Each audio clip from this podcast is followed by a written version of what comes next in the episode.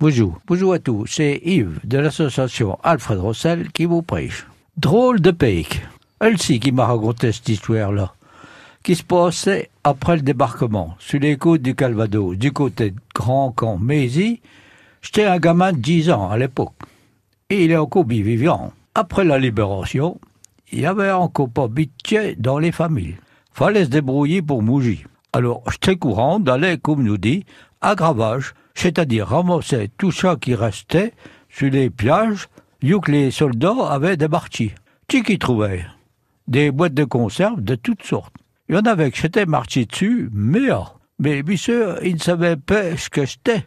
Il ne savait pas lire l'américain. Ne le sache ça veut dire viande. Et les est arrivé de tchète drôle. Comme dans ce temps-là, il y avait une noche en vœu, les boîtes de conserve allaient y faire l'affaire, mais forcément, toutes les étiquettes étaient parties à la main. La première boîte qu'ils ont ouverte, c'était des tranches d'ananas ou sirop. Mais la deuxième boîte, grosse sur jet, c'était des épinards, car sont bien de la bouche de vache. Vous pensez à qui qui sont tout éclatés de rire, c'était un drôle de dessert. J'ai des souvenirs qui ne s'oublient pas quand nous est gamin. Bonjour, à bientôt.